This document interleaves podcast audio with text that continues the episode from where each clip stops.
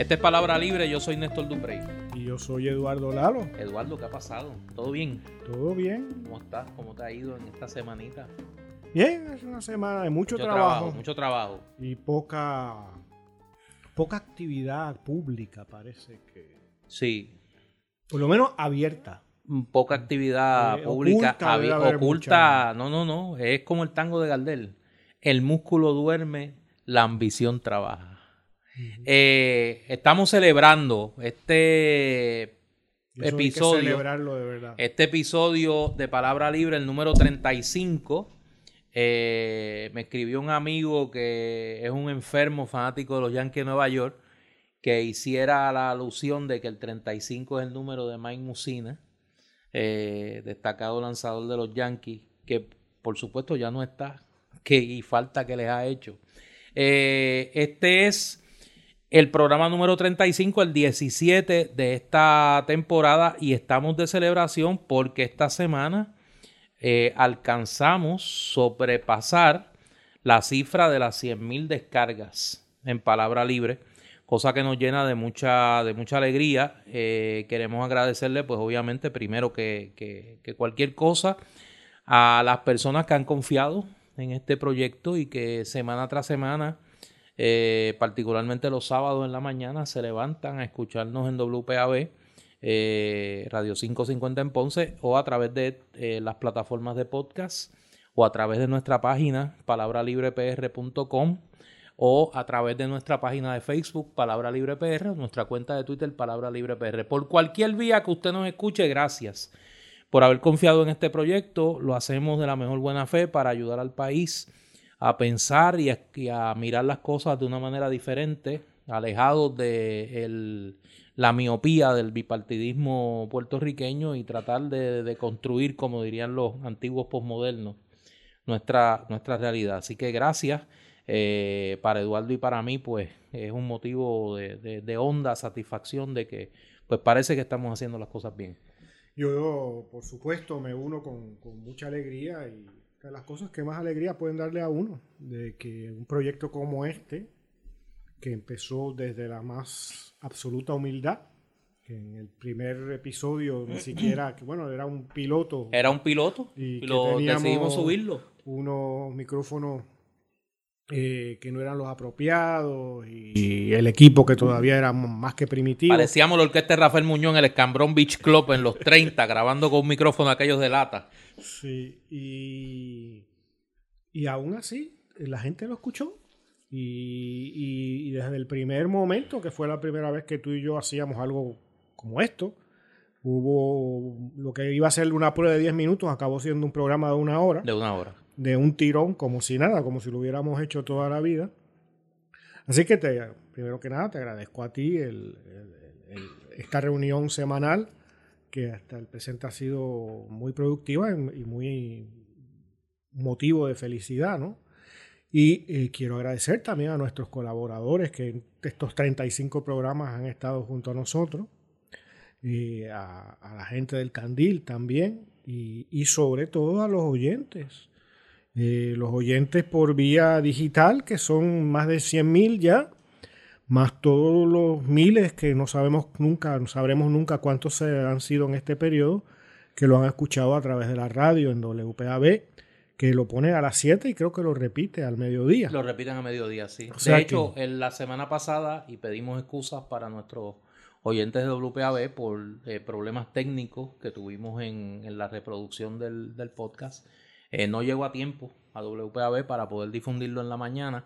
No empecé eso, se difundió luego más tarde en el día, pero a los que se levantan, a los que madrugan, saludos Carlos Uriarte, entre otras y otros, eh, pues no pudieron escucharlo temprano. Pues este, hacemos lo que podemos, ¿no? Esto, como digo, es un- algo que se hace con, con mucha entrega, con mucha pasión, pero también con una... pues, es un esfuerzo nuestro. No Y tenemos como grandes... dirían- como dirían ahora, no lo monetizamos. no lo monetizamos y, y no tenemos, qué sé yo, grandes compañías detrás de nosotros. No, no.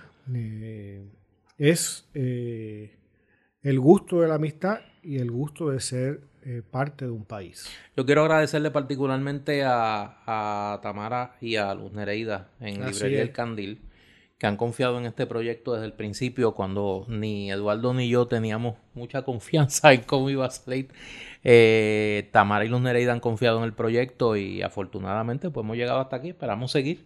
Yo quisiera agradecerle particularmente a Tamara todos los libros que me ha enviado eh, a lo largo de estos 35, 35 episodios, todos esos libros de Charlie Delgado, de... Ah, sí, toda la... la ópera omnia de la clase política puertorriqueña. Le agradezco mucho, los tengo en una parte. He comprado un librero especial para, ellos y tengo entendido de que muchos. Me dice que tiene la sala Tatito Hernández, donde tiene toda esa toda esa obra. Y este, mi hijo está leyendo el cafrecito ahora. Sí. Está leyendo el cafrecito. Y, y, este, y tengo entendido, según me dice Tamara, que se han agotado. Así que ha sido un éxito comercial también. Hemos contribuido a, la lectura. Oye, para que no se me quede nadie por agradecer, cuando nosotros comenzamos, una de las cosas que primero le llamó la atención a mucha gente fue nuestra cortina musical al inicio y al final de Palabra Libre y queremos agradecerle a Cafés Music. Claro. Cafés con dos zetas. Cafés Music, eh, ese grupo extraordinario de jazzistas puertorriqueños que muy gentilmente nos, nos dieron la oportunidad de utilizar ese, ese corte de, eh, de, la canción Piña Colada que está en el álbum Cafés Music and Friends del 2014 que lo pueden conseguir en cafésmusic.com cafés con dos Z, music.com. Así que gracias a todas y todos los que han hecho posible que estemos aquí. Eh, Tenemos que también agradecer al bufete Santiago Santos. Ah, sí. Eh, su apoyo legal. Su apoyo legal, su apoyo logístico. Eh, y su escucha. Y su escucha al bufete extendido. Ellos saben quiénes son. Voy a mantenerlos en el anonimato por que no sean este, objeto de atentado de cualquiera de los organismos de inteligencia y, odiantes clandestinos que estén por ahí en afán de hacer lo que no deben hacer. Así que a todas y a todos ellos, gracias por la ayuda y hay que seguir. Esa ha sido la clave y pues gracias a, a Dios y a las fuerzas de bien hemos llegado aquí. Bueno, donde están celebrando también, y no por las 100.000 descargas, es en el hogar eh, de la ex gobernadora Wanda Vázquez. No me diga. Sí. ¿Quién cumple matrimonio, El matrimonio Díaz Reverón Vázquez Garcet. Están celebrando. Esta semana fue una semana de noticias que aunque parezcan que son, no lo son. Y voy a explicar por qué. El martes 26 de abril el lunes 26 de abril, perdón, eh, se dio a conocer que se estaba refiriendo por el departamento, por la oficina del panel del fiscal especial independiente a eh, la ex secretaria de justicia Wandimar Burgos Vargas, al ex secretario de la gobernación Antonio Pavón Valle, a la ex administradora de desarrollo económico de la familia Surima Quiñones Suárez y a la ex secretaria de la familia, Glorimar Andújar, se le estaba refiriendo eh, para eh, el panel del fiscal especial independiente. Por los hechos que ocurrieron en el verano del 2020, cuando se dio a conocer que la recién nombrada secretaria de justicia le había filtrado a la gobernadora eh, copia de un referido que se proponía hacer la oficina del panel del fiscal especial independiente contra ella. Eh, y eso, eh, que como recordaremos, originalmente provocó el despido de la secretaria de justicia de aquel momento, la licenciada Denis Longo, Quiñones, previo había renunciado su señora madre, Concepción eh, Quiñones del Hongo, que era secretaria de la Salud, y eh, en esta ocasión se refirió solamente a la Secretaría de Justicia y a estos funcionarios. A la ex gobernadora, que era la principal, la oficial de mayor jerarquía en toda esta operación, solamente se le refirió a la Oficina de Ética Gubernamental. A ella, a Antonio Pavón, eh, a Surima de Suárez y a Glorimar Andújar. Así que quiere decir, por eso dije que parece lo que, lo que no es. Muchos creerán, bueno, esto es un castigo a la gobernadora y esto es una venganza. No. Eh, salió mejor de lo que pudo haber salido. Salió mejor de lo que pudo haber salido. Y entonces, para que cerrara con broche de oro, más tarde en la semana se anunció el nombramiento de su señor esposo, el juez superior Jorge Díaz Reverón. Eh, claramente por mérito. Eh, por mérito al volante. El hombre se ganó por parte de la Asociación de Dueños de Vehículos Lujosos de Puerto Rico el premio al cliente del año porque logró en medio de...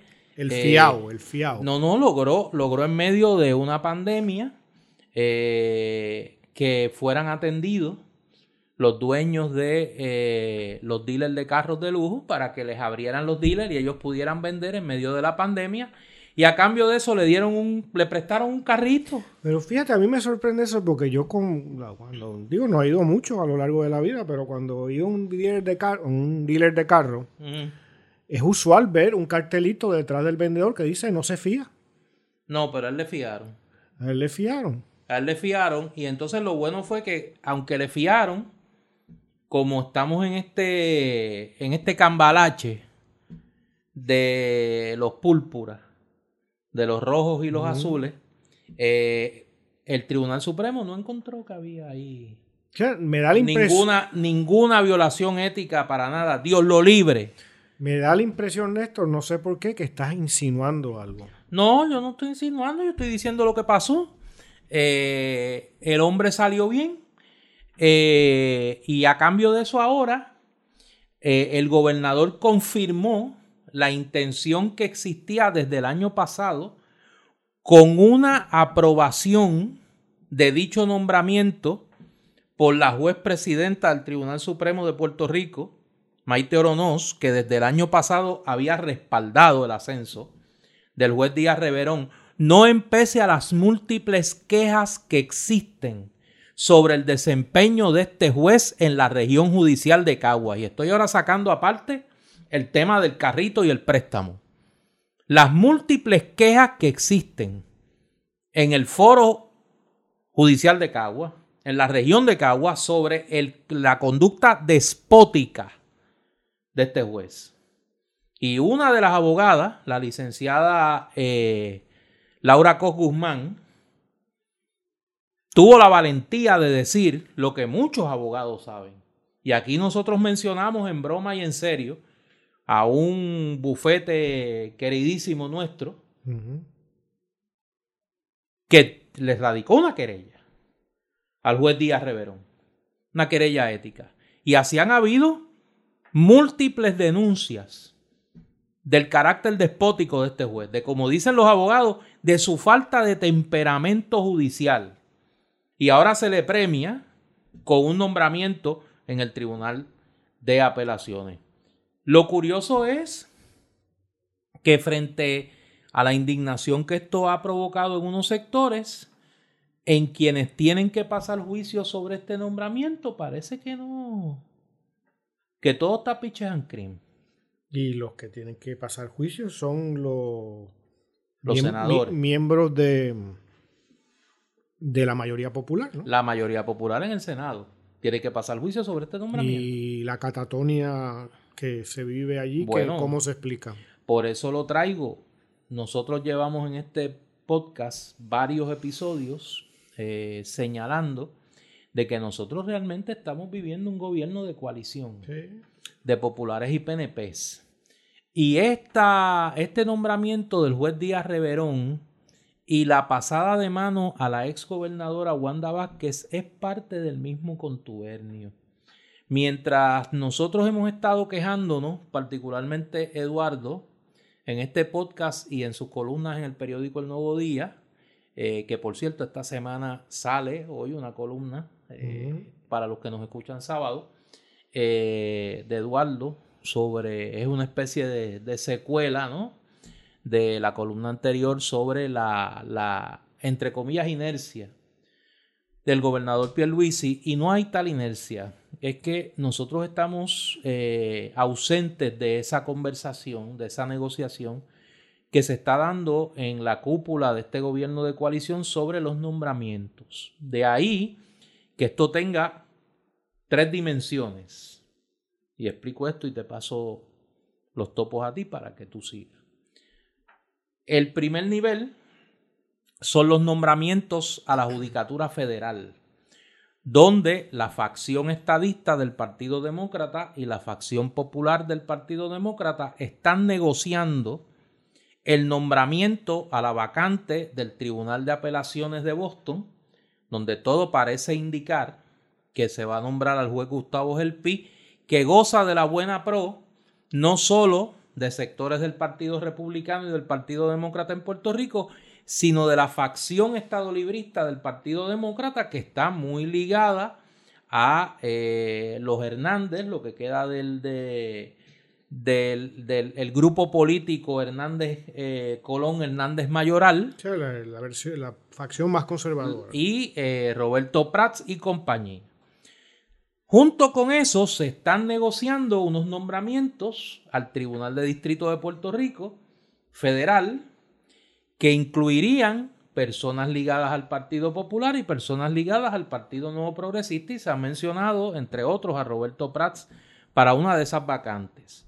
Eso incluiría eh, la plaza que queda vacante en el Tribunal Supremo de Puerto Rico, producto de la renuncia en diciembre del año pasado de la jueza Anabel Rodríguez por edad, por haber alcanzado la edad, y la posibilidad que algunos sectores alimentaban de que la juez presidenta del Tribunal Supremo de Puerto Rico, la juez Maite Oronoz, fuera nombrada la vacante producto de la muerte del juez Torruellas en el Tribunal de Boston para que quedase a su vez vacante la presidencia del Tribunal Supremo de Puerto Rico de forma tal que se le pudiera honrar, entre comillas, a los populares la silla de Anabel Rodríguez en el Tribunal Supremo y se pudiese nombrar un juez o una juez presidenta del Tribunal Supremo afiliada al Partido Nuevo Progresista. A eso tiene que sumarle, porque la lista sigue, cuatro vacantes que existen en el Tribunal de Apelaciones, que una de ellas se pretende llenar con el juez Jorge Díaz Reverón y quedan tres vacantes que lo que comentan este el licenciado PNP estará lo que comentan por ahí es que una de ellas tiene nombre ya es hay una silla con nombre que es la del presidente de la Comisión Estatal de Elecciones y que quedarían dos vacantes que son producto de jueces afiliados al Partido Popular que abandona que, que ya cumplieron su término y que se pretendería como parte de, este, de esta mega negociación. Esto es como los cambios de grandes ligas, que, es este fulano, mengano y perencejo por otros tres, and a player to be named later. Pues el player to be named later aquí son las vacantes en el Tribunal de Apelaciones de Puerto Rico. ¿Por qué? Porque ahí es más, ahí es más poquito. Y ahí se puede llenar eh, con un criterio mucho más estricto a nivel partidista porque eh, eh, eh, se queda acá, pero ya a nivel federal, pero todo eso está negociándose mientras usted y yo estamos pendientes a la, como decía un profesor mío de ciencias políticas que ya falleció, la guachafita boricua. Mientras usted y yo estamos pendientes a la guachafita boricua, pues ellos están negociando todo ese paquete de nombramientos judiciales. Bueno, esto lo que indica una vez más, lo que tú sabes que he comentado acá en Palabra Libre en múltiples ocasiones, que son la actividad, digamos, semanal de esta semana, el reporte semanal de la actividad de la casta económica, social, eh, empresarial y profesional que está asociada al bipartidismo y que controla desde hace décadas del país. Y es el juego de las sillas musicales, que se vació una, y es el, feeding frenzy casi, ¿no? Como si fueran tiburones eh, eh, de estas facciones no congregadas en los dos partidos para tratar de, de llenar con su gente. Y su gente no necesariamente son buenos candidatos, su gente no necesariamente son personas decentes, su gente no, necesariamente son eh, hábiles en lo que se espera de ellos. Su gente es su gente. Ese es fundamentalmente el requisito. Me imagino que la lógica, entre otras cosas, ¿no? De nombrar al juez eh, Reverón, ¿no? Al esposo de la... Díaz Reverón. Díaz Reverón, de, de la exgobernadora Vázquez, eh, es que no, olvidemos que hubo una primaria bastante agria entre el actual gobernador y la que entonces era la gobernadora, Wanda Vázquez. Y, aquí se están pagando deudas quizás, eh, o se está comprando la paz. Este, o quién sabe qué, cuál es la negociación ahí y el, y el, y el intercambio. Eh, creando una base, ¿no? Trayendo al redil, ¿no? Afianzando quizás el poder eh, y el apoyo. Eh, el gobernador Pierre y ya pensando a lo mejor, por desgracia, ¿no? Porque debería estar tratando de gobernar y no estar pensando en las elecciones de aquí a, cuatro años, ¿no? Pero conociendo cómo es el personal, eh, probablemente esas son las lógicas que se están esgrimiendo. Yo no sé si está pensando en el 2024, pero sí creo que está pensando en pasarlo lo más tranquilo posible estos cuatro años. Y la página al interior del PNP y la posibilidad de que la gente que todavía tiene a Wanda Vázquez como un referente, pocos o muchos, los que sean, pues que esto los logre tranquilizar. Hay que señalar, déjame eh, acotar, que en esta ronda de nombramientos eh, Pierluisi eh, incluyó dos nombramientos al Tribunal de Apelaciones, el nombramiento de el ascenso de los jueces Juan Negrón Rodríguez y Camil Rivera, eh, que eran jueces superiores, los está ascendiendo al Tribunal Apelativo, pero quedan vacantes allí. Y esas vacantes, pues me da la impresión que se van a negociar eh, políticamente. yo creo que aquí nosotros vamos a ver un final de la sesión legislativa. Eh, ahora entramos al mes de mayo y quedarían dos meses de sesión. Eh, es muy poca la legislación que se está considerando. Eh, y vamos a ver una batalla, de las pocas batallas que vamos a ver aquí, como en la lucha libre, de las batallas reales que vamos a ver es el tema de los nombramientos. Ya eh, la Cámara de Representantes, que tiene jurisdicción sobre dos nombramientos, el nombramiento del secretario de Estado y el nombramiento del Contralor, ya ha anunciado que esos nombramientos están secuestrados, que el nombramiento del secretario de Estado no se va a considerar hasta que el gobernador no acepte considerar eh, derogar o enmendar drásticamente el código electoral. Y en el caso del Contralor, Manuel Torres, ya se ha anunciado por la Cámara que no lo van a considerar hasta que no se, no se consideren a su vez, y valga la redundancia, eh, las propuestas de enmiendas a la reforma laboral eh, que la delegación del Partido Popular está planteando. Y ahí, para tener nuestro minuto popular, pues el Partido Popular ha sido fiel a su tradición de dejar en la vera del camino los compromisos programáticos, ¿no? Eh, un saludito a todos los que votaron por el Partido Popular, porque el Partido Popular iba a derogar la reforma laboral. Y los que se llenaban la boca en la campaña electoral, a voz en cuello, como decían antes, diciendo que había que derogar la reforma laboral de Fortuño eh, y del PNP de Ricardo Rosselló y Wanda Vázquez, que son los que hoy están proponiendo cambios bastante tímidos. Yo no puedo creer y lo, lo digo con mucho dolor, que todavía haya gente que crea que el Partido Popular es un representante de los intereses de los trabajadores en Puerto Rico. Pero es que eso y creer que la Tierra es plana van por el mismo camino. O sea, ¿qué más tiene que hacer el Partido Popular para demostrarle a toda esa gente buena que todavía creen que eh, ahí late el espíritu del 40. Mire, no. Eso se murió hace tiempo. Eso se murió hace tiempo. Y para muestra, este botón más reciente. ¿eh? Y a mí me parece que al final de la sesión legislativa vamos a ver este gran cambalache por los nombramientos y que no vamos a ver mucha pelea en la legislación, que la legislación no va a ser la batalla, va a ser la batalla por los nombramientos. O sea que lo que estás tú especulando es que eh, esas reformas electorales y laborales van a ser eh, muy aguadas, ¿no? Muy, muy poco. Bueno, van a ser como, como, lo que se atrevieron de plantear ahora de reforma laboral. Eh, de que son meramente cambios cosméticos a la ley.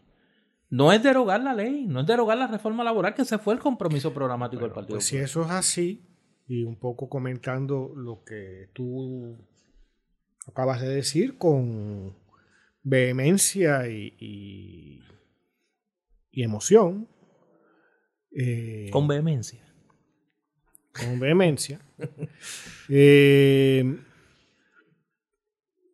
el ser popular es ser cómplice eh, hoy, sí, claro. Digo siempre, pero hoy claro. es ser cómplice del engaño, de la colonia, del vacío, de la alianza con el PNP. El contubernio. Eso es, o sea, ser popular hoy, si te entiendo bien. Tú me entiendes lo que No, yo te entiendo. Yo, lo entendí antes que tú. No, yo sé por eso, tú me entiendes. Desde niño lo entendí. Qué grande. Este. Eh, se me fue la Se te fue hasta el hilo. te envolviste, mira. Eh, eh, el remolino de pasiones. De, mira, sentí. Sentí así la brisa del muñozismo. no, no, no sentiste eso. Todo menos eso. No, sentí la brisa del muñozismo. No, lo que estaba queriendo decir, no, y es muy, muy en serio. O sea, es, y tú sabes que lo he formulado en múltiples ocasiones ya ser miembro tanto del Partido Nuevo Progresista como del Partido Popular Democrático implica serios problemas de ética. Eh, porque son movimientos, uno, que se que representan esa casta a la que hice referencia. Dos, que se autorrepresentan, es decir, viven mejor que cualquiera de nosotros haciendo un trabajo claro. que la mayor parte de las veces no tiene ninguna importancia. Si cierran mañana el Capitolio completo, no pasa nada. Si cierran las universidades o si cierran los hospitales o si cierran los supermercados, sí pasan cosas. ¿No? O si nadie cultiva la tierra o si nadie trabaja en las fábricas, sí pasan cosas. Si Rivera Chats no puede llegar a su oficina o, o, Dalmao no puede hacer una declaración, no pasa nada. Es más, a lo mejor hasta mejora el país. Mm. Pero el, el, el ser miembro de esos dos partidos presenta serios problemas éticos. Máxime cuando construyen un saqueo, de, un saqueo continuo del país. La deuda de Puerto Rico la crearon esos dos partidos. Y como otras veces hemos dicho, ¿dónde está el tren que circunvala la isla? O sea, que se llega a Mayagüez en una hora y cuarto en una especie de tren, ¿cómo se llama? Bala, como los de Japón. ¿Dónde están las escuelas con la mayor tecnología? Es más, han cerrado cientos de escuelas. ¿Dónde están la inversión en la educación? Es decir, al contrario, se está sacrificando la, educación. ¿Dónde está el desarrollo institucional? ¿Dónde están los hospitales? Nada. Es más, tenemos una sociedad que lleva 15 años en depresión económica. ¿No? Ya hablaremos del censo en un rato. Eh, y el resultado no lo hicieron los marcianos. No.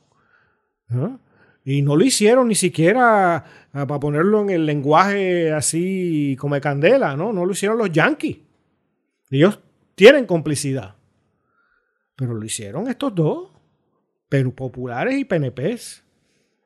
Y, y, esa gente tiene nombre, son los gobernadores que han, que, han gobernado en los últimos 20, 30 años y más.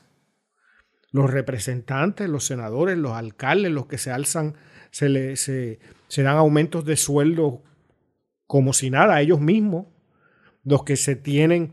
Tú sabes que yo creo que todavía, no sé si es cierto, tú que estuviste en la el Capitolio, que por décadas después de que se había eliminado el telégrafo, sí, se recibía el cheque del telégrafo. Teníamos, ¿sabes? Sí. Tú, ¿sabes? Eso es eh, un retrato de ese cuerpo. Sí. Es un retrato. O sea, es el tumbe descarado. O sea, es como si hubiera eh, que, no sé, como que, hay que pagar un impuesto por, para comprar papel de carbón para hacer las copias, ¿no? Cuando ya estamos en el mundo digital y tú sigues recibiendo el, estipendio que te toca. En una época estaba eh, en la universidad, ¿tú te acuerdas cuando uno pagaba la cuota de construcción? Sí. Todos los semestres. Todos los semestres. Y, no se construía nada. Nada, y no se construía Yo estuve en una escuela de la que, con donde empecé a enseñar, que me fabricaron un caso, ¿no? Porque yo era el portavoz de la facultad en un momento dado. Y la escuela mandó una carta para aumentar la matrícula, para darle un aumento en el salario a los profesores. Y nunca llegó el aumento. O sea, cobraron el cobraron, pero eh, cobraron el aumento, pero no lo, no lo pasaron con para la, adelante. Con la cosa de que nosotros queremos ayudar a los maestros. Ay, Dios. Pero eso, eso es lo que hay allí en, el, en, Puerta de Tierra, en el contubernio popular y PNP.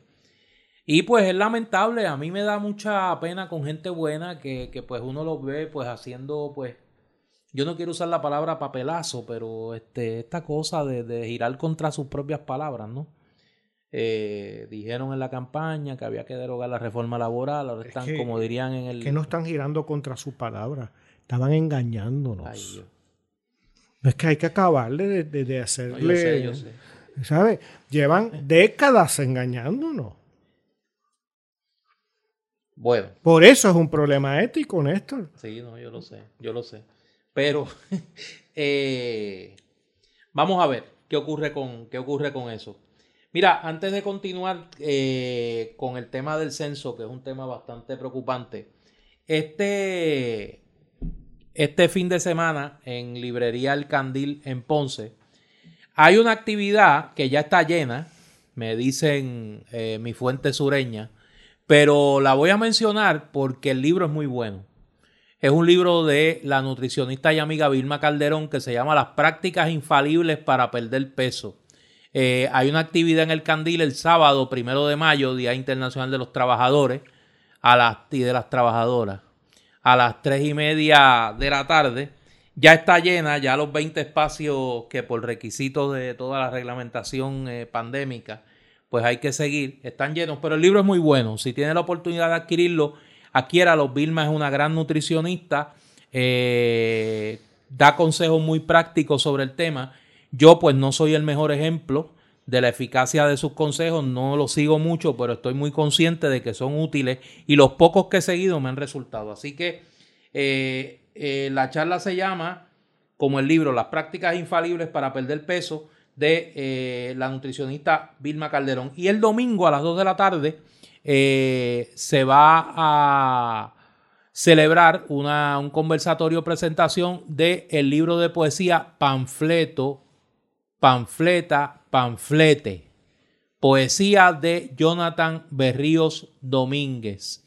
Esto es el próximo domingo 2 de mayo a las 2 de la tarde en el Candil y recordamos que el Candil va a estar abriendo todo este fin de semana eh, para eh, que ustedes tengan la oportunidad de adquirir lo más reciente de eh, la literatura local y la literatura extranjera. Y la próxima semana sí hay una actividad buenísima que queremos, yo sé que Eduardo la va a recomendar con mucho entusiasmo, que es la presentación del libro de ensayo Ciencia para la Insurgencia. Ah, claro, pues claro, es que no, usted se creía que era cínico mi comentario. No, yo a veces digo cosas que quieren decir lo que quiero de lo que estoy diciendo. Se, le concede. Eh, Ciencia para la Insurgencia, libro de ensayos de Arturo Mazol de ya, publicado por Ediciones Callejón, lo, se va a estar presentando este próximo sábado 8 de mayo a las 2 de la tarde en eh, Librería El Candil. Es un libro muy bueno de Arturo, que pues allá en Casa Pueblo junto a sus padres desarrollan una labor eh, promoviendo un modelo distinto de país. Esa institución muestra que hay eh, las posibilidades en Puerto Rico. Lo que pasa es que no se quiere, el bipartidismo no lo quiere ni siquiera contemplar. Casa Pueblo es reproducible en cualquier municipio de Puerto Rico. No tienen que estar en adjuntas, podría estar desde, desde la capital a toda la... Que, es decir, ese modelo repetirlo, darle eh, el cuidado de parques o de bosques, el tener un centro cultural, el, el, asunto de la energía solar, el empoderar a la gente, el tener un discurso hace, puertorriqueñista, ¿no? Eh, sin tener que esta politización eh, partidista ni nada de ese tipo de cosas, ¿no? Sino el, el, pensar en el bien común. Y en ese sentido, la labor de Tinti, ¿no? Eh, Alexis y, Arturo y sus muchos colaboradores eh, es siempre, es de los pocos cosas que en la sociedad puertorriqueña hoy yo puedo decir que yo siento que me puedo sentir orgulloso de que eso existe en mi país, que ha habido ese tipo de iniciativa. Y, y, es así, hay gente que incluso desde el extranjero, ¿no? Eh, se acerca, sé de un buen amigo, Gregory Papas, eh, eh, profesor de filosofía en la Universidad de Texas, en A&M, que está escribiendo un libro y uno de sus temas, ¿no? Es sobre el Casa Pueblo. y, Qué bien. Y eso es eh, el tipo de cosas así. Hay muchas otras iniciativas, unas más grandes, otras más pequeñas, unas más conocidas, como Casa Pueblo, otras menos conocidas, que son modelos repetibles. Que si el gobierno tuviera una verdadera voluntad de beneficiar al ciudadano, que no la tiene, tiene una, una verdadera voluntad de manipular al ciudadano. ¿No? Eh, solo habría que respaldarla y ayudar a que se reproduzcan, ¿no? A que esa gente que ya está trabajando vaya a otro sitio y entrene a otros para reproducirla y que de alguna manera supervise o sirva de mentor o sirva de, guía. Eh, pero está ahí, pero no se quiere ver, no se quiere usar, porque el punto aquí es coger lo que haya y embolsillárselo. La casta para mí, todo y la minucia para tener, tener más o menos tranquilo ¿no? a, la muchedumbre ahí, a, la plebe que somos nosotros. Tú sabes, ahora que tú dices eso, y déjame cerrar eh, este paréntesis del Candil, recuerden visitar la página eh, web del Candil, eh, donde pueden encontrar este y otros libros, y además los libros que hacemos referencia y las actividades, pues las pueden encontrar en nuestra página web de Palabra Libre, palabralibrepr.com. Tú sabes que hablando de la casta, esta semana pasó una de esas cosas tremendas que pasan en la política puertorriqueña y que el silencio de los medios es elocuente. Quien único escuché que denunció esto fue el líder del movimiento Victoria Ciudadana, eh, Manuel Natal, que hizo una denuncia de esto en las redes sociales. Había una vez un director de la Autoridad de Energía Eléctrica, nombrado por Luis Fortuño, que se llamaba Alberto Escudero. Alberto Escudero, un destacado líder del PNP allá en la comunidad de Miramar, fue director de la Autoridad de Energía Eléctrica por 72 horas y salió de allí despavorido diciendo que se iba porque la Autoridad de Energía Eléctrica era, y cito, una mafia. Ahora que tú estás hablando de Casa Pueblo y por qué no se le da espacio a Casa Pueblo para desarrollar su proyecto de energía alternativa en otros espacios. Pues este ciudadano, Alberto Escudero, ha llegado al municipio de San Juan y ha sido nombrado vicealcalde de la capital. Eso no sería malo si no fuera porque quien tiene que pasar juicio es sobre ese nombramiento es la legislatura municipal de San Juan. Y mira qué cosa, que la presidenta de la legislatura municipal de San Juan es la hermana de Alberto Escudero. Gloria Escudero. Y yo estoy seguro que ella va a actuar con una independencia de criterio total. Mira, Dios te libre, muchacho. Eso es inexpugnable. Una objetividad eh, y una pulcritud. Y mire, no se atreva a, señalar que allí hay el más mero prejuicio, porque ella sea hermana del nominado. Eh, Pero después de todo eso ya pasa en el Senado, Néstor. Bueno, las hermanas ahí es que voy. Ahí es que voy. ¿Tú has oído algún, y voy a citar aquí a un amigo y analista, a don Adolfo Kranz. ¿Tú has oído alguno de los directivos del Partido Popular denunciar eso? No, pero que eh, tampoco los oigo con más nada. No, no, no, pero por eso, pero sobre ese caso, ¿no? Quien único se escuchó es uno de los dirigentes de la oposición política en Puerto Rico, que es Manuel Natal, que es la oposición en San Juan, porque fue el alcalde eh, electo, no certificado de la capital, producto del fraude y el robo que hubo en la elección en San Juan, pero su denuncia quedó en las redes sociales. O sea, los medios tradicionales no recogieron este escándalo. Ahora pregunto yo, así como quien no quiere la cosa. Si Carmen Yulín Cruz hubiese nombrado como vicealcalde de San Juan al hermano o la hermana de Marco Rigau, que era el presidente de la legislatura municipal de San Juan, ¿qué hubiese pasado aquí? ¿Cuántas vestiduras no estarían rasgadas en la plaza de Alma de la capital, llamando a que se quemara en la hoguera Carmen Yulín, a Marco Rigau y a su pariente que hubiese nombrado vicealcalde de la capital. ¿O es que no hay doble vara aquí? No hay doble vara aquí. ¿Por qué nadie ha dicho nada de esta situación en el municipio de San Juan? Para pensar. sabes, como dirían. Néstor, yo creo que también llevamos tantos y tantos y tantos años, décadas, que se acumulan y forman vidas, la memoria de vidas enteras, en donde yo creo que peor ha sido en las últimas dos décadas. Eh, la ciudadanía llega a pensar de que no hay remedio, ¿no? Que la impunidad ya es, ya está establecida que eh, señalarlo, quejarse, te crea un malestar estomacal, ¿no? Que por más que se diga, por más que se exija, nos engañan. La, la, de ética gubernamental, la del FEI, todo eso, ¿quién puede tener confianza en cualquier investigación? No. ¿No? O sea, es, es la, lo que se repite, esa frase que repiten como clichés tantos comentaristas eh, políticos y demás, ¿no? El cabro cuidando las lechugas, ¿no? Que es una banalidad tremenda, es una forma de, no decir nada, ¿no? Pero eh, esa es la sensación que se tiene, que tiene la ciudadanía.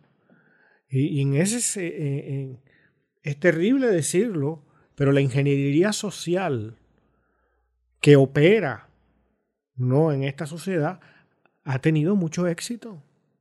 ¿no?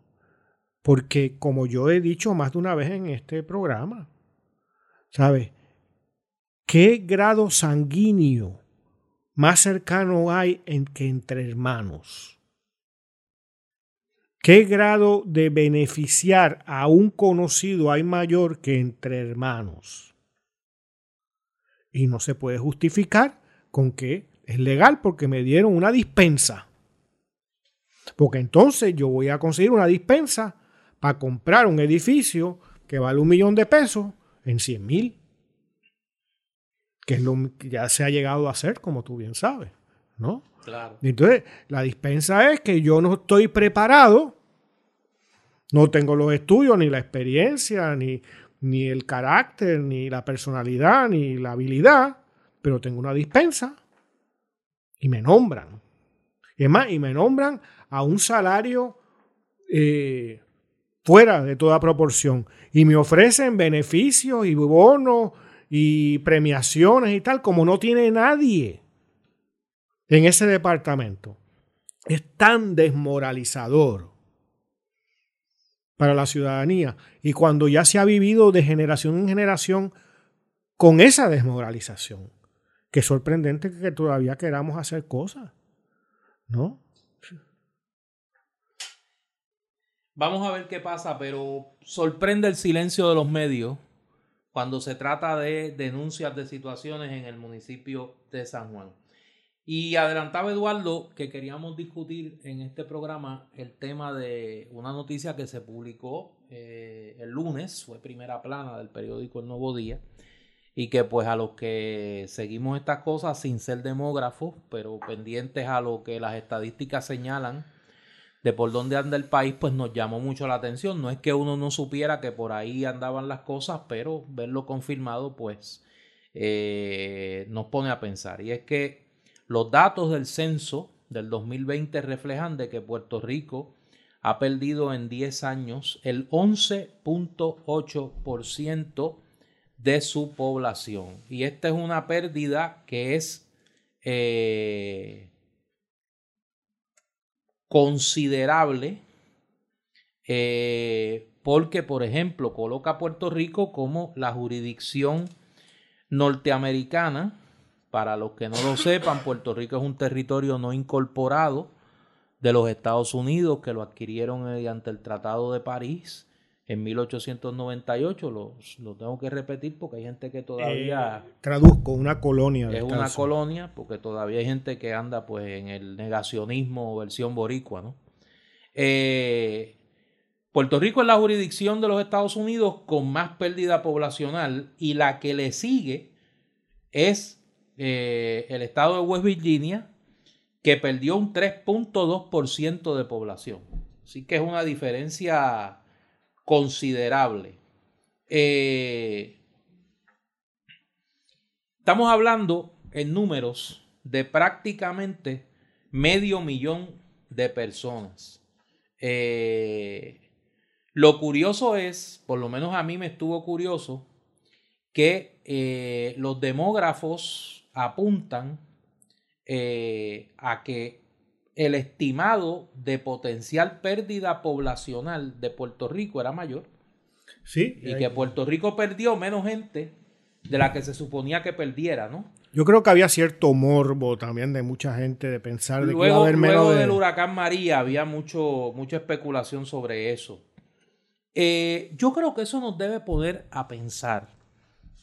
Eh, las causas son múltiples.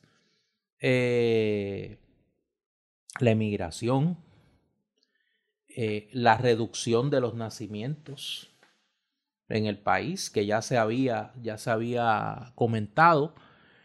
Eh, y yo creo que tiene que provocar una reflexión de qué es lo que ocurre que en Puerto Rico estamos perdiendo gente. Eh, eso no son buenas noticias para nadie.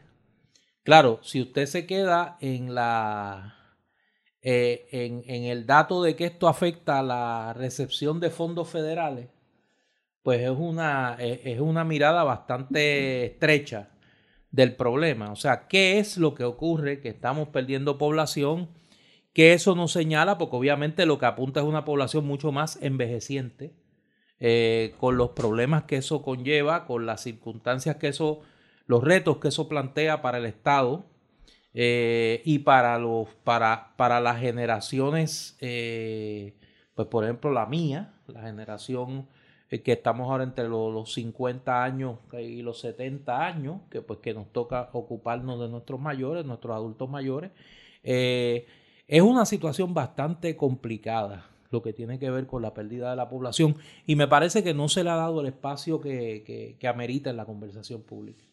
Yo iba con mi hijo hoy, esta tarde, yendo por la avenida central, y un viernes por la tarde, como a las 3, 3, 3 y media, más o menos, y, por alguna razón él comentó el tráfico, y yo entré en una, no recordando, eh, y le digo, no, ahora San Juan no tiene tráfico.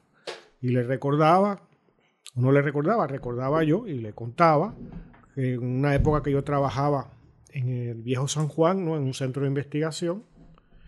Eh, si llegaban las cuatro y cuarto de la tarde y uno no se había ido, nos quedábamos en la oficina hasta las seis, hasta las seis y media, porque no valía la pena salir, porque eh, la salida, esto estoy hablando de los años comienzo de los 2000, era tal el, el tapón que salir de San Juan, del viejo San Juan, coger puerta de tierra, coger el expreso, olvídate, no valía la pena y nos quedábamos conversando o adelantando trabajo o, lo que fuera, hasta una hora posterior. Y yo recuerdo también que me impresionó mucho, debe haber sido en el 2007. el año ese, 2006-2007, yo tuve un, una sabática en la universidad, un año sabático. Y me fui con, mis hijos, con todos, a, España. Porque me habían ofrecido allí poderme quedar en un sitio y demás. Y, regresamos en marzo. Y, al principio, pues no teníamos carro, vivíamos en Atorrey, en una urbanización de Atorrey, muy céntrica. y entonces yo caminaba al supermercado al monte. Y era un viernes por la tarde, el primer viernes después de nuestro regreso. Y, yo siempre había caminado muchísimo las calles desde hacía décadas, ¿no? Pues, la poca gente que caminaba eh, mucho, ¿no? En la ciudad, debería haber sido yo. Y, y recuerdo estar chocado porque era un viernes a las 6 de la tarde o algo así, y no había carros en la Muñoz Rivera. Cuando Solo un año antes, un año y un pico antes, el tapón de Caguas hacia Caguas parecía que comenzaba en Atorrey y que te podía tomar dos horas llegar a Caguas. Eso es así. ¿No? De, pronto desaparecieron los automovilistas y era que muchísima gente tuvo que entregar sus carros, comenzó la crisis económica, ¿no? Y hoy San Juan es una ciudad aunque tiene sus horas de tránsito y tal, y de mucho es una ciudad muy cómoda para moverse, para ser una ciudad capital, en comparación con la inmensa mayoría de las ciudades capitales, por lo menos de nuestra región. Eh, y, eso es dramático, ¿no? Eh, presenta muchos problemas todo esto, pero yo creo que también eh, no se debe mirar la cuestión del censo con histeria, ¿no? si, existiera un verdadero proyecto para el país. Esto sería muy bregable y en relativamente poco tiempo. Y no necesariamente es teniendo que, vuelva más gente o traer gente o lo que fuera, sino con una más eficaz eh, eh, organización del institucional y también previendo y actuando de manera proactiva hacia las necesidades que va a tener una sociedad más vieja, ¿no? Eh, que hay que desarrollar cosas, pero aquí como no hay ninguna previsión excepto la de ganar las próximas elecciones, es decir, puramente egoísta, eh, pues entonces esto es un problema. ¿Y por qué es un problema? Porque es cuestión de número. O sea, si yo tengo 3.2, tengo menos impuestos que cogerle a la gente. Y a mí me da igual porque yo le puedo pagar a ese 3.2 mejores salarios y crear mejores empleos. Y se compensa, no es los números absolutos lo que importa, es cómo se distribuyen las cualidades que componen esos números, ese número de individuos. Y aquí como no hay nada más que ser una población explotable a la que se le da lo mínimo y se le hace pagar lo máximo, ¿no? Pues esto le presenta un problema a los que están a la casta. Definitivamente. Mira, eh, ya nosotros habíamos tenido el dato el año pasado, cuando estaba cerrando el 2020, de que íbamos a tener una reducción de un 20% eh, interanual de los nacimientos. Eh, y que había una reducción del 2010 al 2020 neta de 20% de nacimientos. Así que aquí hay una mezcla fácilmente identificable de migración y una baja en la tasa de natalidad eh, del país. Eso requiere rediseño de políticas públicas y tú no escuchas, salvo contadas voces, y en eso la academia en Puerto Rico ha sido quizá voz que clama en el desierto. Los demógrafos puertorriqueños, los economistas puertorriqueños han señalado este problema antes que lo certificara el censo, ¿no? Pues el censo un poco lo que hace es validar una tendencia que ya, eh, por ejemplo, y señalo para, para al doctor eh, José Caraballo Cueto, señalo al demógrafo Raúl Figueroa, que han sido voces que constantemente han estado llamando la atención sobre esto. Eh, y uno no encuentra que en el Estado, en el gobierno, haya una toma de conciencia de, lo que estos números implican en cuanto a la obligatoriedad de rediseñar. ¿Y por qué eso? La política, claro, porque eso no, es la, eso no es la prioridad en la agenda. La prioridad es la contratología. Bueno, aquí se desmanteló el Instituto de Estadística eh, por una vendetta partidista y una vendetta personal contra su director. Eh, así que eh, es preocupante. Nosotros, yo había conversado con Eduardo, queríamos, sin pretender ser ninguno de los dos, ni demógrafo, ni economista, y mucho menos todólogo, ponerle eh, un poco luz eh, en el dato para que para provocar una conversación que es más que necesaria en el país sobre este tema porque implica primero que es una señal de que algo anda mal y segundo, es un llamado de alerta que hay que rediseñar políticas públicas tomando en cuenta esa realidad. Pero la realidad, Néstor, es que esta situación del, del censo eh, está lejos de ser la crisis más grande que ha enfrentado una sociedad. No, no, no, definitivo. Pero que... Y yo no estoy implicando eso. No, yo sé que no. Pero lo que quiero decir es que si, hay, si existe un deseo de resolver o de por lo menos de mejorar. Pues una sociedad utiliza sus saberes, utiliza esos recursos a los que tú aludes, esas personas y otras muchas. Busca recursos externos si hace falta y hace un plan. Claro. Y lo lleva a efecto. Claro.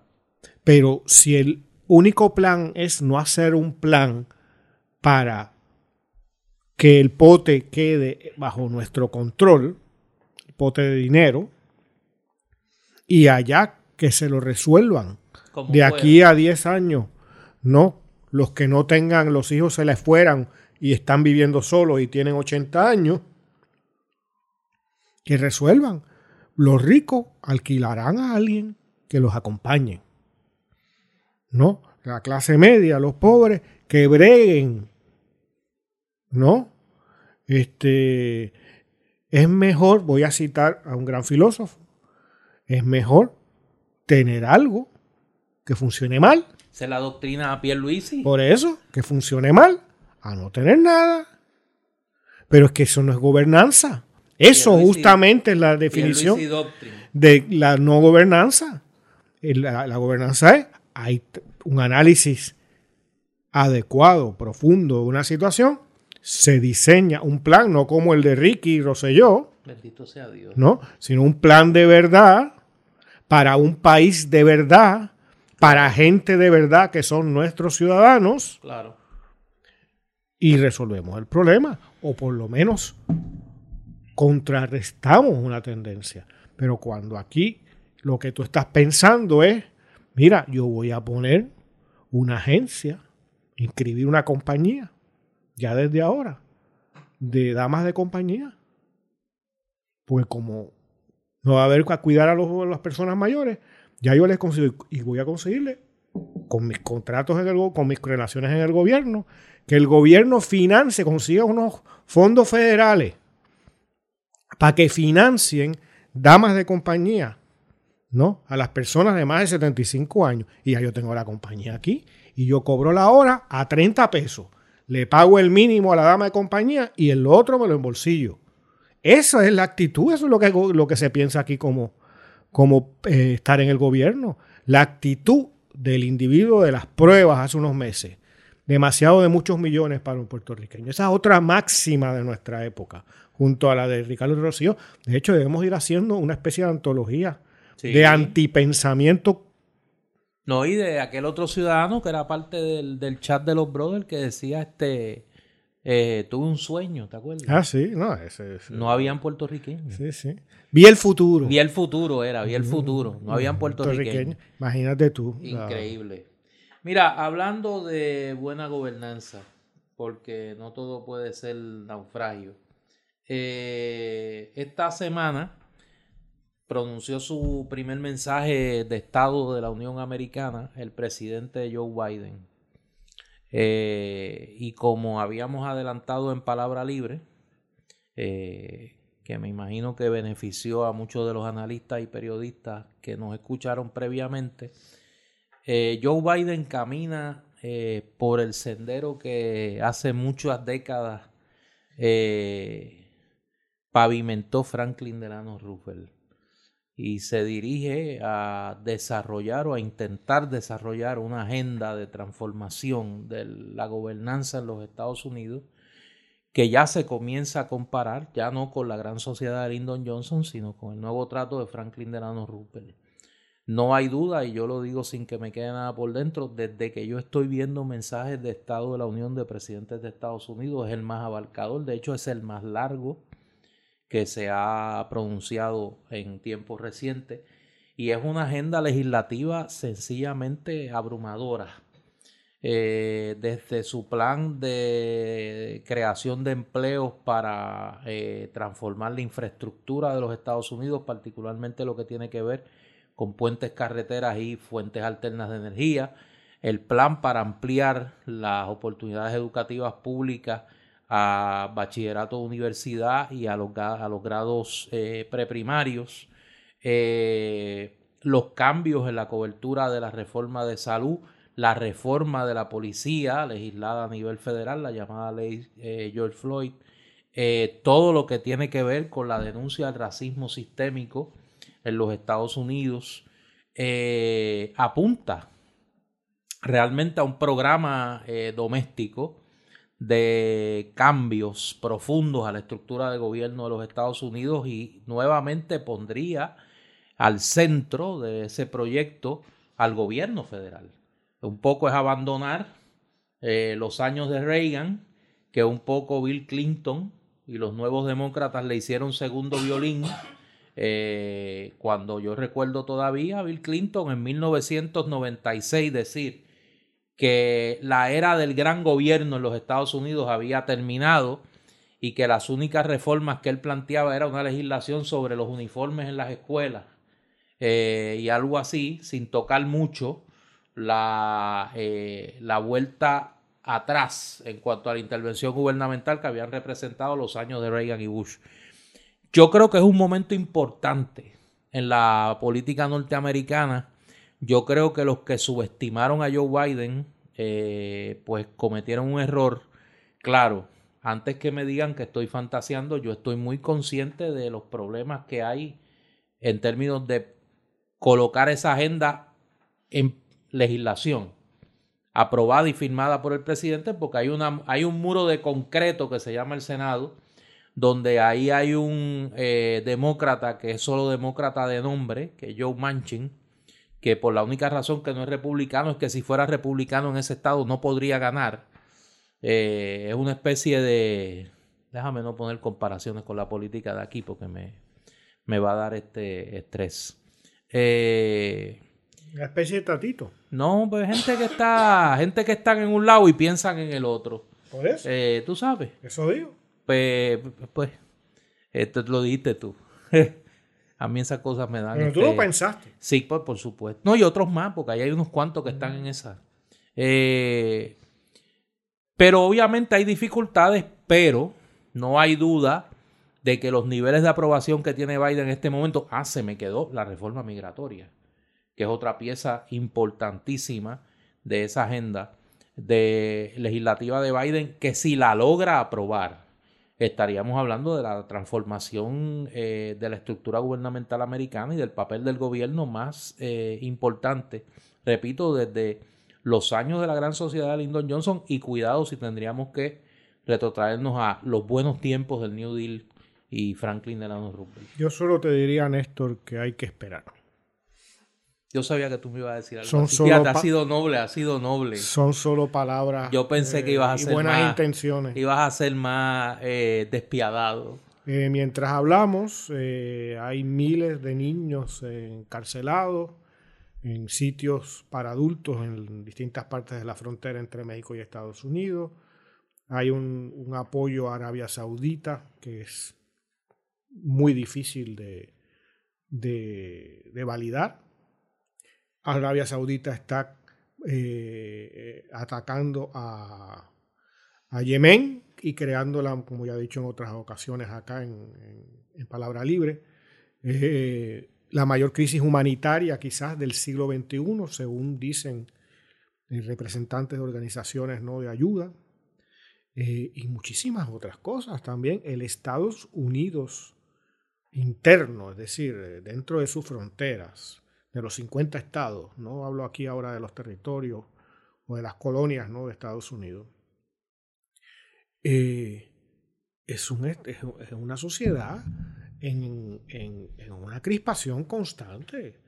O sea, eh, yo sé que Estados Unidos es muy grande y el que aquí asesinen a alguien no se siente necesariamente en tres estados más al, más al oeste, pero lo que pasa, el tipo de crimen, no motivado a veces por cuestiones raciales o del asunto policial. Y lo, y lo planteó también, o sea, eh, yo, yo creo que la clave, la clave de ese mensaje me pareció a mí. Yo estoy consciente y creo que hubo un, la frase que tengo en la cabeza es una frase en inglés, hubo un reality check, una verificación de la realidad en ese discurso de Biden. Y a mí me llamó mucho la atención. Me impresionó que no era, no era esta visión idílica de que yo voy a hacer todo esto dentro de esta, eh, de esta eh, sociedad ideal. No, estamos en un momento bien complicado. Yo creo que el, el diagnóstico que él hace de la realidad norteamericana es bien, bien duro, bien complicado,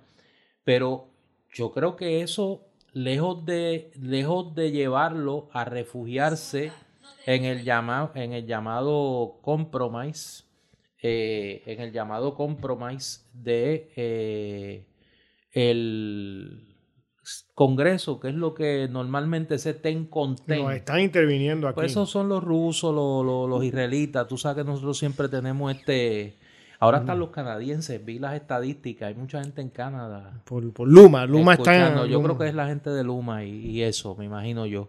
Eh, pero yo creo que lejos de refugiarse en el compromise y en el, en el tratar de buscar eh, el mínimo común denominador con los republicanos, va decidido coger el toro por los cuernos y, No, no, yo- yo estoy y de acuerdo. una agenda liberal, una agenda progresista. Eh, eso sí, eh, eh, a mí me ha sorprendido ¿no? la intensidad de Biden en, en sus tomas, en sus iniciativas. Obviamente también es una cuestión de realismo político. Oh, sí. Eh, Este, lo que lo acaba de pasar en esos cuatro años de Trump, la elección que no le quisieron reconocer su opositor, eh, la situación del 6 de enero y tantísimas otras.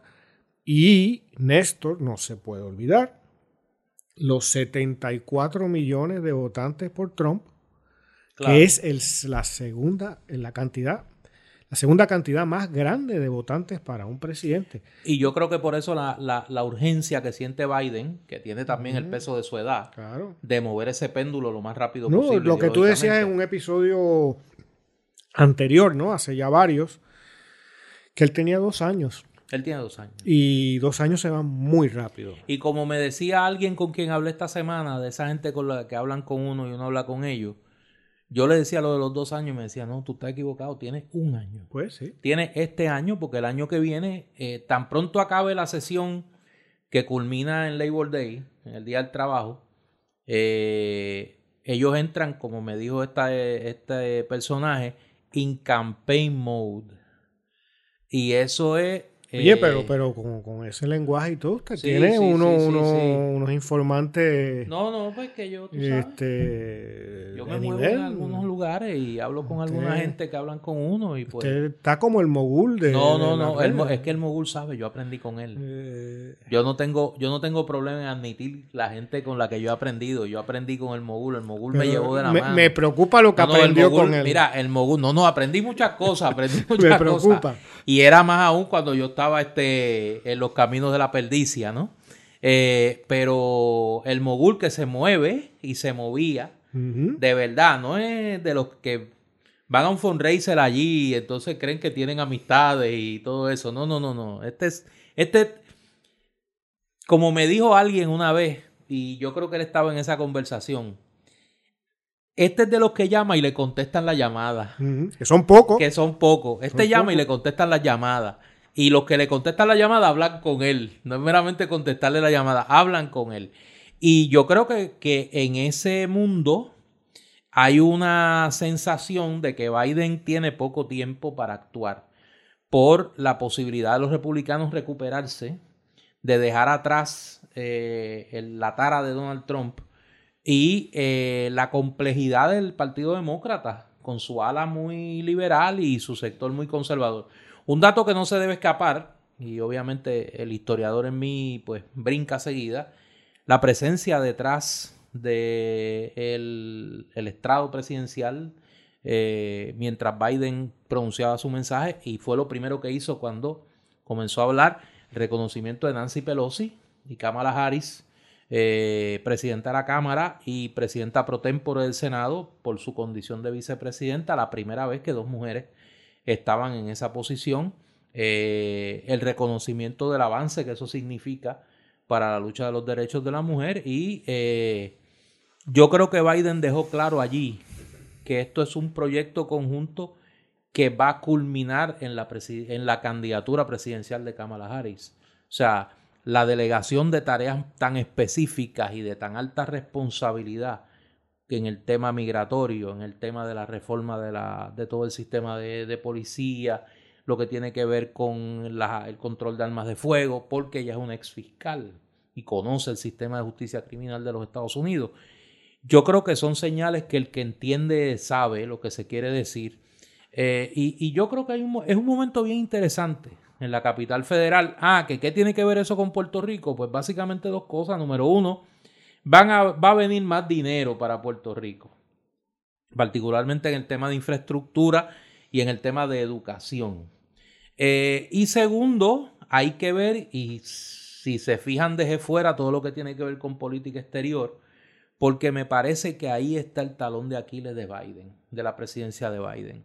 Yo veo la presidencia de Biden muy definida en lo doméstico, muy, muy difusa en la política exterior qué va a pasar con Putin, qué va a pasar con China, qué va a pasar en el Medio Oriente, más allá del retiro de las tropas de Afganistán, cuál es esa política de contención al terrorismo islámico, qué va a pasar en América Latina, donde he visto muchas señales contradictorias, el tema cubano, el tema venezolano, el tema de esta negociación que se está dando con los países de Centroamérica, incluyendo a México, sobre el tema migratorio a cambio de un aumento en la ayuda, que se tomen medidas de mayor control de las fronteras por parte de los países de Centroamérica y de México. Esa relación con Andrés Manuel López Obrador, que es todo un personaje, eh, pues yo creo que ahí, ahí, ahí, todavía hay que afinar un poco más las la guitarras, ¿no? Pero en lo que tiene que ver con, con, el tema doméstico, pues me parece que la gente está claramente definida, eh, pero en la política exterior todavía, ahí sí que yo digo como tú, ahí hay que ver yo creo que lo tiene, bueno, los dos sitios lo tiene muy complicado. Y me suena, no sé qué te parece a ti, Néstor, pero en mi ignorancia, ¿no? en el sentido de no ser ningún especialista en esto, sino un lector y alguien curioso, a mí me parece que Putin y Rusia son un peligro sí. real, porque no le tienen ningún respeto y ahí yo creo que un, una voluntad nacionalista, digamos, de parte de Rusia de plantarse ¿no? en sus dos pies y, recuperar la posición que tuvo la Unión Soviética, ¿no? En términos nacionalistas, ¿no? De, este país, mi país se enfrenta a este otro, ¿no? Yo creo que, yo creo que Putin está pasando por un momento complicado en Rusia por el deterioro de la situación política allí. el tema del trato a los disidentes, particularmente este el caso de Naftali, de, todo el intento de envenenarlo, de su huelga de hambre, eh, las medidas que se han tomado contra sus seguidores eh, en, Rusia, parecería que hay, un, que hay una complicación ah, doméstica. Sí, Y pues obviamente la, la, complicación doméstica siempre llama a eh, la distracción foránea para tratar de capitalizarla a su vez internamente. Eh, y el discurso nacionalista en eso es eh, ideal, ideal para el tipo de gobernante autoritario que es Vladimir Putin. Hay que ver cómo ese establecimiento de la política exterior norteamericana responde a eso y por eso digo que donde que, que si soy eh, optimista y puedo sonar hasta eufórico con el tema de la política doméstica y la agenda de Biden, soy muy cauteloso por no decir preocupado con eh, la política exterior. Me parece que ahí hay uno, ahí hay, eh, ahí hay problemas. Bueno, eh, y no habían temas. No, es que los temas vienen de la conversación y, del pensamiento. Yo soy Néstor Duprey. Y yo soy Eduardo Lalo. Esta es Palabra Libre. Nos vemos.